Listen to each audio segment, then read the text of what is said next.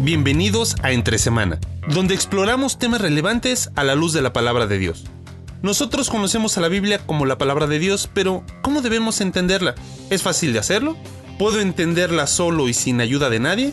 ¿O de plano es imposible y ni siquiera vale la pena intentarlo?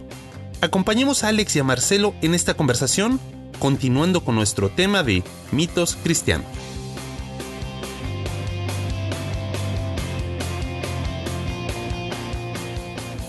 Continuamos entre semana. Esto es nuestro segundo episodio. Y continuamos también la conversación que tuvimos la semana pasada acerca de mitos cristianos. Eh, si se acuerdan, la semana pasada estuvimos hablando acerca de tres palabras. ¿no? Hablamos acerca de inspiración, hablamos de revelación y hablamos de iluminación. Y cómo es que Dios usó a personas eh, y les inspiró para escribir la palabra, después les fue revelando verdades pero también nos da a nosotros la posibilidad de ser iluminados y de muchas formas. Así es, y en esa iluminación, en esa comprensión, eh, tiramos uno de los tantos mitos, ¿no? ¿Es la Biblia fácil de entender? ¿Es imposible de entender? Hay un punto medio, hay personas que dicen, no, yo no, puedo entender la Biblia y es como que eh, todo lo preguntan y no, hacen ni siquiera el esfuerzo de leer y decir, no, es que no puedo, no puedo, no puedo. Y hay otros que dicen, no, que es muy sencillo, lo que dice es lo que yo hago y, ya está. ¿no? Claro. ¿Dónde ponemos ahí el...? Es interesante cómo, cómo las personas usan esos mitos a su conveniencia, ¿no? Por ejemplo, eh, hay, hay, algunas eh, sectas que dicen la Biblia es imposible de entender y solamente con esta persona, ah, eh, con esta figura de autoridad se puede entender eh, hay algunos, eh, algunos grupos que, prohíben tener estudios bíblicos sin la autorización y supervisión de alguien eh, que ha entendido.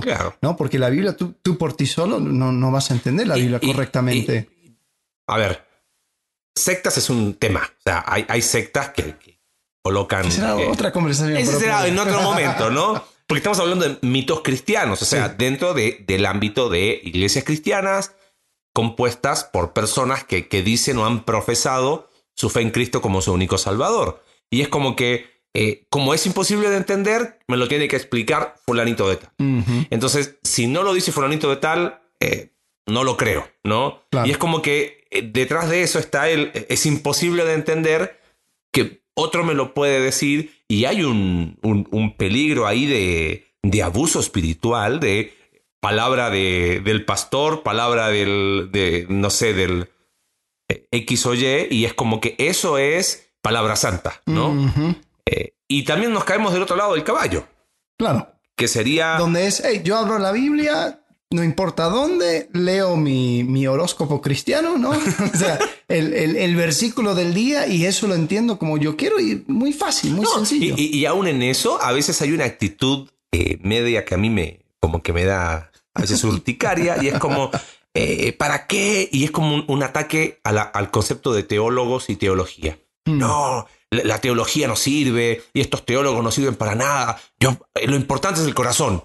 no importa que no entienda la palabra de Dios, pero lo importante es el corazón. Eh, no, sabía que Dios disociaba mente y corazón. Pero, o sea, a veces detrás de eso, así como detrás de un, de un, de un extremo, de, un, de uno de los mitos, está quizás eso de eh, ah, si no me lo dijo fulanito de tal, no lo creo. Del otro lado está como, no necesito ayuda de nadie, eh, puedo solo, eh, y teniendo mi Biblia, pum para adelante y a mi manera, y así me va la vida, ¿no? Claro, y, es, es, interesante como en, cada paso, tanto así como hablamos acerca de inspiración, revelación, iluminación, Dios usa personas. Mm. Entonces sería necio pensar que en esa última de iluminación no sea eso, eso también algo donde Dios usa personas para iluminar y para dar mayor profundidad a la palabra. Entonces es algo que tenemos que ir haciendo junto con las personas. Si es, posible, no es imposible entender, porque si hay personas que dicen, no,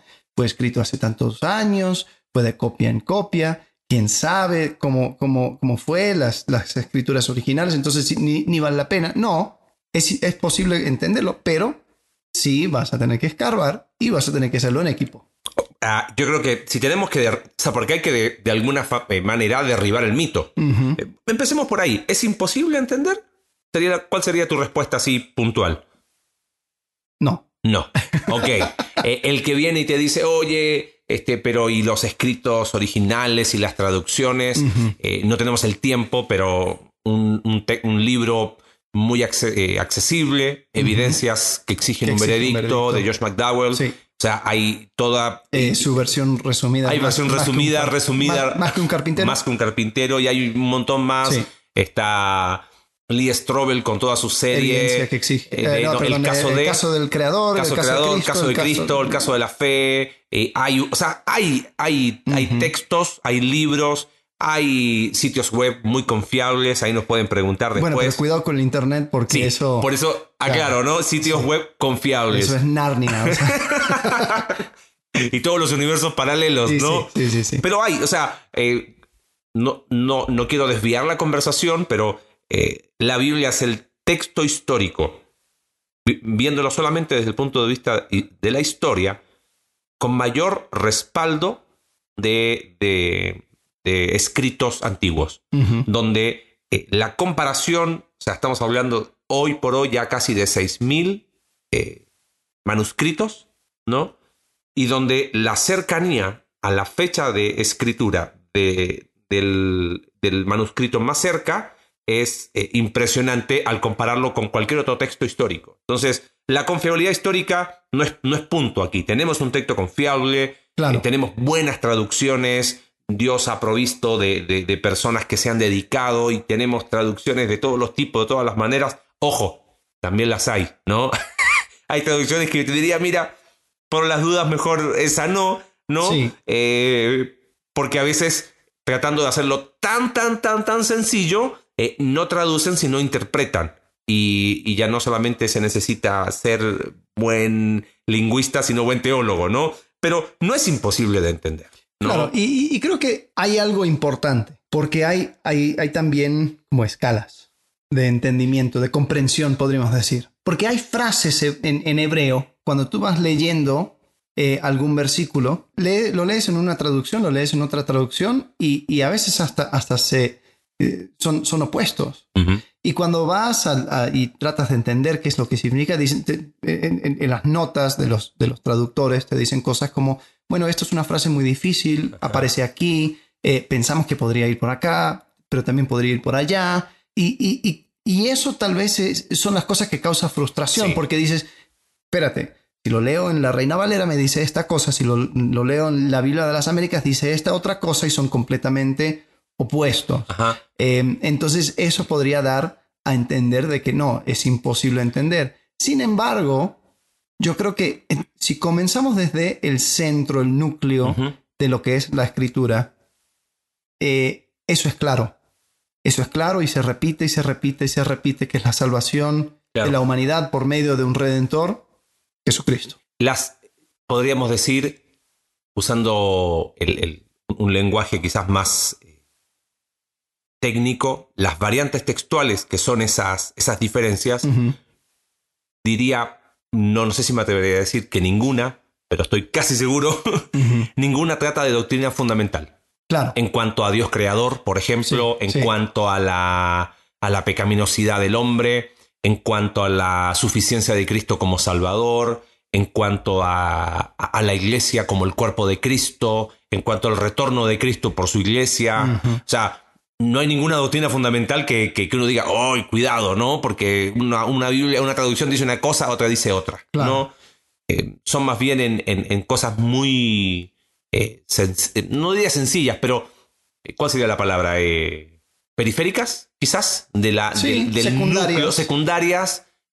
no significa que no importan, sino que no hacen a la esencia de lo que significa ser cristiano y ser hijo de Dios. Sí. ¿no? Sí, sí, yo creo que eso, esos esas cosas secundarias son cosas donde te haces una taza de café, te sientas, abres un par de libros, comentarios, tratas de entender qué hombres sabios eh, que, han venido desde antes escribiendo acerca de este tema. Bueno, vamos a tratar de entenderlo, pero de ninguna manera, de ninguna manera eso estorba lo que es el centro de mi fe. Y eso claramente y sencillamente se puede entender. Pensamos en, este podcast de entre semana como una herramienta tú y yo conocemos un, sitio web muy confiable de traducción bíblica, con comentarios bíblicos, con notas. Hoy está en inglés.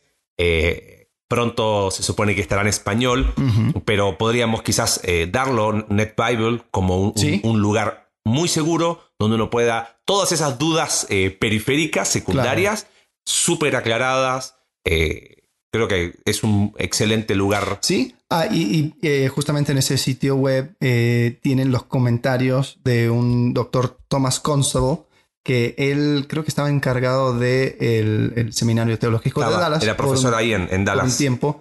Eh, y él tiene sus comentarios, no está traducido totalmente en español, pero hay algunos libros que ya lo tienen traducido en español. Y mira, y si no lees inglés, eh, vas a, Google y te lo traduce. También. o sea, no hay, no hay manera de no, de no tener acceso.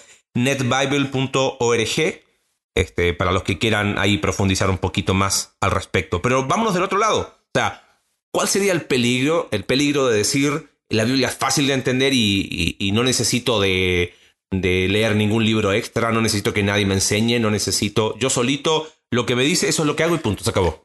¿Has, viajado a un país donde no hablas el idioma? Eh, sí, frustración. Frustración. Eh, quieres buscar el baño y, y no sabes por dónde ir, no sabes cómo preguntar, no, no entiendes. Y sería arrogancia eh, pensar de que todos deberían de hablar tu idioma y todos deberían de saber qué es lo que tú quieres decir. Y, desafortunadamente muchos, mucho de eso lo hacemos con la Biblia. Y pensamos, no, la Biblia va a llegar a mi vida, yo lo voy a leer y lo voy a entender en, eh, a la luz de mi cultura, a la luz de mi tiempo, a la luz de mi idioma, y, va a ser muy fácil y muchas veces lo que termino haciendo es interpretándolo por cualquier lado. Y creo que ese es el peligro. Eh, tenemos que entender y tenemos que llegar a este libro con respeto. Mm. Tenemos que respetar el hecho de que tiene sus años, que fue escrito para toda la humanidad, sí, pero a través del entendimiento de las personas que fueron sus receptores iniciales. Sí, eh, diste, creo que la clave. No recuerdo quién era, pero le preguntaron una vez a un, profesor en muy conocido en un seminario eh, que dijera una sola palabra a los estudiantes. Y lo tomó así, literal. repitió, contexto, contexto, contexto, mm. contexto. O sea, eh, no es un libro que se escribió en nuestra cultura. Claro. no es, ni siquiera es occidental. Tiene dos mil años pensando en el Nuevo Testamento en Medio Oriente con una cultura totalmente distinta a nuestra cultura, entonces uno tiene que asumir sus limitaciones, porque si uno asume esas limitaciones va a poder buscar la ayuda correcta, ¿no? Claro que tenemos el Espíritu Santo y gloria a Dios que Él nos permite entender un montón de cosas que, que si no, no, no estuviese la obra del Espíritu Santo no la podríamos entender, pero por algo también la Biblia habla de enseñándoos unos a otros, ¿no? Y, el lugar, o sea, el, el unos a otros toma lugar para evitar problemas, ¿no? Porque si bien el lenguaje, eh, hay un profesor dice, la Biblia se interpreta de forma natural, o sea, lo que dice el texto, eso es lo que es, y cuando uno lo va tomando de esa manera sin ningún problema. Pero a veces yo, eh, un ejemplo, aún recuerdo, eh, muchas veces me decían, no, porque la Biblia dice que nunca vamos a pasar hambre. Mm. Ah, ok. ¿Y qué versículo aparece? No, porque hay un salmo ahí que David dice que no he visto justo desamparado ni su simiente que mendigue pan. Ok, eh, y vamos al Nuevo Testamento y Pablo dice en 2 Corintios que pasó hambre. abrimos el libro de Hebreos, capítulo 11, y, en la Galería de la Fe, el lado B, el que nadie le gusta, ¿no? Pero otros pasaron hambre. Claro. ¿Y, qué onda ahí? Claro, voy al, Salmo y es David que dice, joven fui y he envejecido, y él lo habla desde su experiencia y dice, Joven fui, he envejecido, y yo nunca vi un justo desamparado, ni su simiente que mendigue pan. Esa era su experiencia. Pero de ahí a, tomarlo como una verdad, ahí está el peligro de decir, no, no, no, no, yo lo tomo, leo y lo que, lo que salió, eso es lo y que lo fue. que sale y es, esa es mi promesa para, para mi vida. Uh, ese sería capítulo 3, ¿ok? Promesas que nunca fueron promesas. Pero bueno. No, y, ese es el peligro de, mm. de tomar de manera liviana em, una, una, cosa así. O sea, sería como, como tomar alguno de los libros grandes eh, de, la, de nuestra eh, tradición occidental, como, no sé, los libros de Tolstoy, mm. eh, Guerra y Paz, o ah, cualquiera de esas cosas grandes, y, tratar de leerlo como eh, un mexicano año 2019 y, simplemente decir, bueno, no entiendo nada. Claro, es como leer el, Quijote de la Mancha y yo digo, ¿qué onda? Y eso que está escrito en nuestro propio idioma. Y sí, ¿no? Y sí. Eh, yo creo que eh, quizás aquí, aquí está el punto. No es imposible de entender y gracias a Dios, ¿no?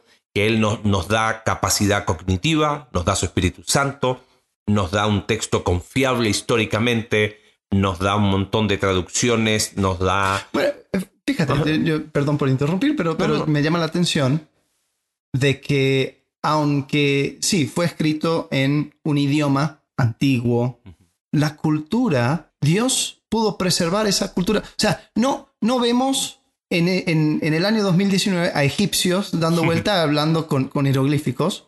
No vemos a babilónicos con sus, con sus pirámides eh, eh, y, sus dioses, pero sí tenemos los judíos y sí hablan hebreo y sí tienen las mismas tradiciones y hay una línea que nunca se quebrantó, aunque muchas culturas y muchos, y muchos tiempos en el mundo han querido exterminar esa línea. Dios pudo eh, mantener esa línea eh, para, para que no se pierda ese, ese conocimiento. Muchos dicen, argumentando la existencia de Dios, mira al pueblo de Israel y ahí tienes evidencia suficiente. Pero sí, eh, eso, eso, te muestra algo, ¿no? No es imposible de entender.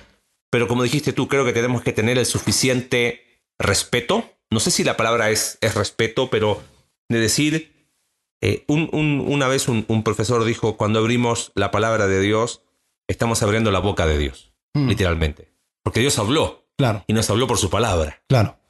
Eh, tenemos que tener entonces eh, el respeto. Es una cierta reverencia, ¿no? Claro, pero no, no la referencia mística de. de Entendiendo. Sí. O sea, la, reverencia de decir estoy abriendo la palabra de Dios. Por lo tanto, no es llegar y agarrar el versículo que, que, lo tomé para lo, para lo que quiera, ¿no? O para mí, tipo horóscopo, porque la, la verdad es eso. O sea, es lo abro a donde, donde puse el dedo y es mi versículo para el día y construyo y, escuchamos jóvenes que dicen, no, yo estoy buscando la voluntad de Dios para mi vida y justo leí ese versículo y con ese versículo o consejeros que le dicen, no, a ver, dame el versículo con el cual tú confirmas tal o cual decisión. Como si la palabra de Dios eh, se fue escrita hace dos mil años para que yo hoy, 2019, justo encuentre ese versículo que confirme la decisión eh, X que estoy tomando. Sí, sí, sí. Y muchas veces yo lo tomo también. Nosotros utilizamos la Biblia de maneras que no, no usamos ningún otro libro, ninguna otra carta, ninguna. O sea, si tú recibes una carta,